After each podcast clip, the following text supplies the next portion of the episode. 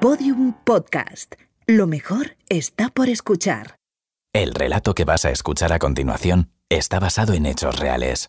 Una de las tantas historias que surgen a partir del sorteo de la Lotería de Navidad y se convierten en algo extraordinario. Episodio 2.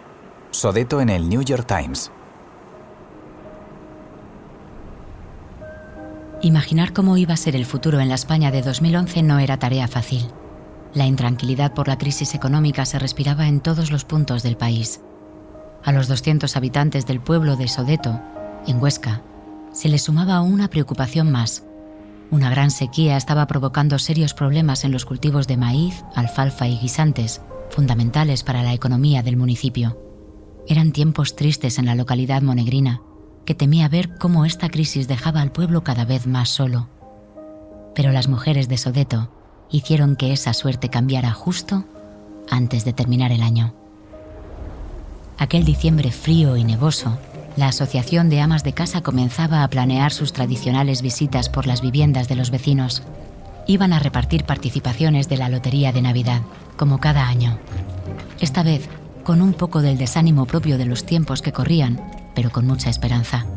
Sentían que, al fin y al cabo, ellas conformaban una parte importante del espíritu navideño del pueblo. Casi 90 mujeres constituían entonces la asociación. Hoy en día son más de 140. Teniendo en cuenta que en Sodeto hay 200 habitantes, es fácil hacerse una idea de la importancia que tiene este grupo y sus iniciativas para esta pequeña población. Empezaban su ruta temprano, bien abrigadas y enganchadas del brazo las unas con las otras. Tenían claro el recorrido Pasarían primero por la casa del vecino más anciano del pueblo, también el más madrugador. Él ya las esperaba ataviado con su batín y sus babuchas, con la ilusión de todos los diciembres. Estaba preparando café, para ofrecerles a las amas de casa, aunque por la experiencia de otros años sospechaba que no se sentarían a tomarlo. Son muy afanosas estas mujeres. Cualquiera les dice que se paren un rato. Pero bueno, por si acaso, que no se diga que en esta casa no hay de nada, pensó en voz alta. Justo cuando la cafetera chifló, indicando que aquello estaba listo, sonó el timbre. El hombre buscó los cinco euros en el bolsillo del batín y se apresuró a abrir la puerta. Siguieron su trayectoria casa por casa, semana tras semana. Si se encontraban con que alguien no estaba, probaban al día siguiente. Faltaban tres días para la celebración del sorteo, y las amas de casa habían cumplido con su cometido de repartir décimos a todos los vecinos. El 22 de diciembre de 2011, a Sodeto le tocó el gordo de la lotería de Navidad. Es el nuestro, el gordo es el nuestro, gritaba frente al televisor Olga, la entonces presidenta de la Asociación de Amas de Casa. El griterío salía de las casas, por las ventanas primero, a las calles después, y en cuestión de minutos la plaza del pueblo se llenó de lágrimas y saltos de alegría, de abrazos y de incontables gracias a las mujeres que habían hecho esto posible. Con la emoción del momento, Hubo hasta quien salió sin calzar, con los calcetines agujereados y todo. Pero tampoco importaba eso cuando acababan de saber que cada habitante de Sodeto era ahora, por lo menos, 100.000 euros más rico. Tan sonado fue el suceso que llegó hasta el otro lado del Atlántico. Un par de periodistas del New York Times viajaron hasta allí para hacerse eco de la noticia.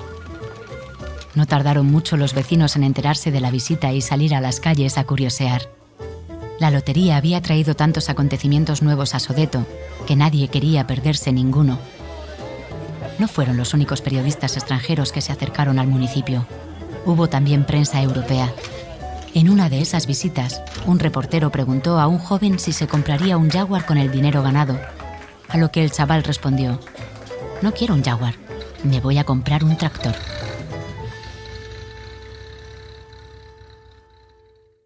Finales de enero de 2012, el periódico estadounidense publicó un artículo titulado In Spanish Village, everyone is a winner. Almost. En este pueblo español, todos son ganadores. Casi. Y es que hubo un vecino de Sodeto que se quedó sin premio. Un director de cine griego que vivía a las afueras del pueblo, en lo alto de una torre. El itinerario de reparto no llegaba hasta allí, y el hombre tampoco cayó en la cuenta de pasarse a buscar el décimo y aunque no fue uno de los afortunados, sí quedó algo de suerte para él. Con el dinero de la lotería, el grupo de amas de casa ayudó a financiar su próximo proyecto. Curiosamente, un documental en el que contaba la historia de cuando a Sodeto le tocó la lotería.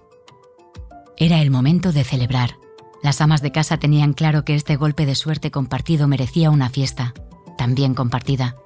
Así que se pusieron manos a la obra y con parte del dinero ganado, que destinaron íntegro a la asociación, organizaron una cena para todos los vecinos en la noche de fin de año. Pero no una cena cualquiera, una cena de gala. Montaron una carpa, colocaron una alfombra roja, luces de colores y contrataron a una orquesta. Había entremeses, vinos, carnes, pescados. Por supuesto, la gente de Sodeto se puso sus mejores galas para aquella noche. Los hombres desempolvaron sus pajaritas, las mujeres sus vestidos largos. No se vieron nunca en Sodeto tantas lentejuelas moverse a ritmo de paso doble. Pero si parece esto una boda. A más de uno le pilló de sorpresa ver por primera vez enchaquetados y bailando bien agarrado a los más rudos trabajadores del campo. Cada vez que una de las amas de casa llegaba a la fiesta era recibida como si de una celebridad se tratara. Sonaban aplausos, silbatos, gritos de alegría. Enseguida se acercaba alguien con una copa de champán para brindar con ellas y sacarlas a bailar. A aquel regocijo le siguió la búsqueda de una nueva sede para la asociación.